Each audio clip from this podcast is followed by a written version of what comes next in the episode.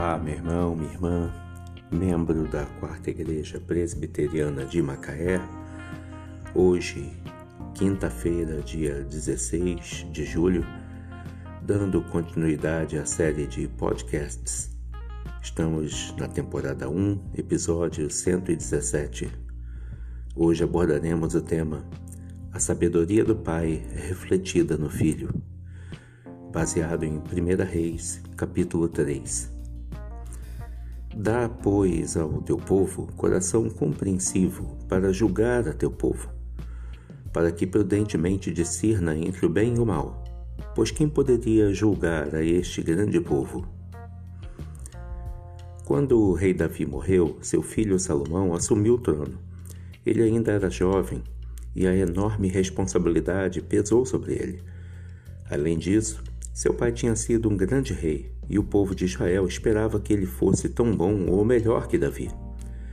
Salomão seguia os conselhos que seu pai tinha lhe dado, mas sentia que isso não era suficiente para torná-lo um bom rei.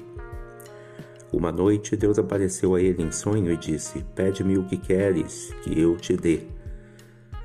Humildemente, Salomão admitiu que precisava de ajuda e pediu sabedoria para governar com justiça e saber discernir a diferença entre o bem e o mal.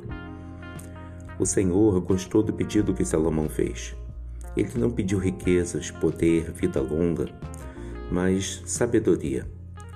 Entretanto, Deus deu a Salomão muito mais do que ele pediu. Em primeiro lugar, dou-te coração sábio e inteligente, de maneira que antes de ti não houve teu igual, nem depois de ti o haverá. Em segundo lugar, eu te dou tanto riquezas como glória, que não haja teu igual entre os reis por todos os teus dias. A reconhecida sabedoria do rei Salomão perdura até hoje. Seu entendimento era fora do comum e seu conhecimento muito grande. Os israelitas sentiam grande respeito por ele, porque viram que havia nele a sabedoria de Deus para fazer justiça. Todo o povo ficou impressionado ao ver como ele soube julgar um caso extremamente difícil. Até os reis pagãos entendiam que somente Deus poderia tornar um homem tão sábio e governantes do mundo inteiro tinham ouvido da sua sabedoria. Será que a sabedoria foi um dom concedido apenas a Salomão naquela época e nunca mais nenhum ser humano teve a, teve a oportunidade de ser sábio? Nosso Deus é muito generoso e deseja que todos nós sejamos sábios.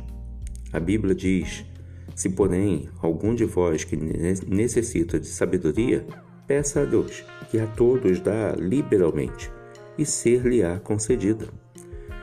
Mas há uma condição Peça, porém, com fé, em nada duvidando, pois o que duvida é semelhante à onda do mar, impelida e agitada pelo vento, conforme nos instrui Tiago 1, versículo 6. Há tantas situações em que não sabemos o que fazer, por exemplo, educação de filhos. Penso que uma das razões pela qual Deus nos dá filhos é para nos ensinar sobre o quanto precisamos dele e da sua sabedoria. Dou graças ao Senhor, pois ele registrou na sua palavra os grandes segredos de sabedoria que ensinou a Salomão. No livro de Provérbios, do capítulo 1 ao capítulo 4, ele fala sobre o valor, as recompensas e as vantagens de ser sábio. Em seguida, revela uma série de conselhos a respeito da criação de filhos, finanças, comunicações. São informações bem práticas para a família.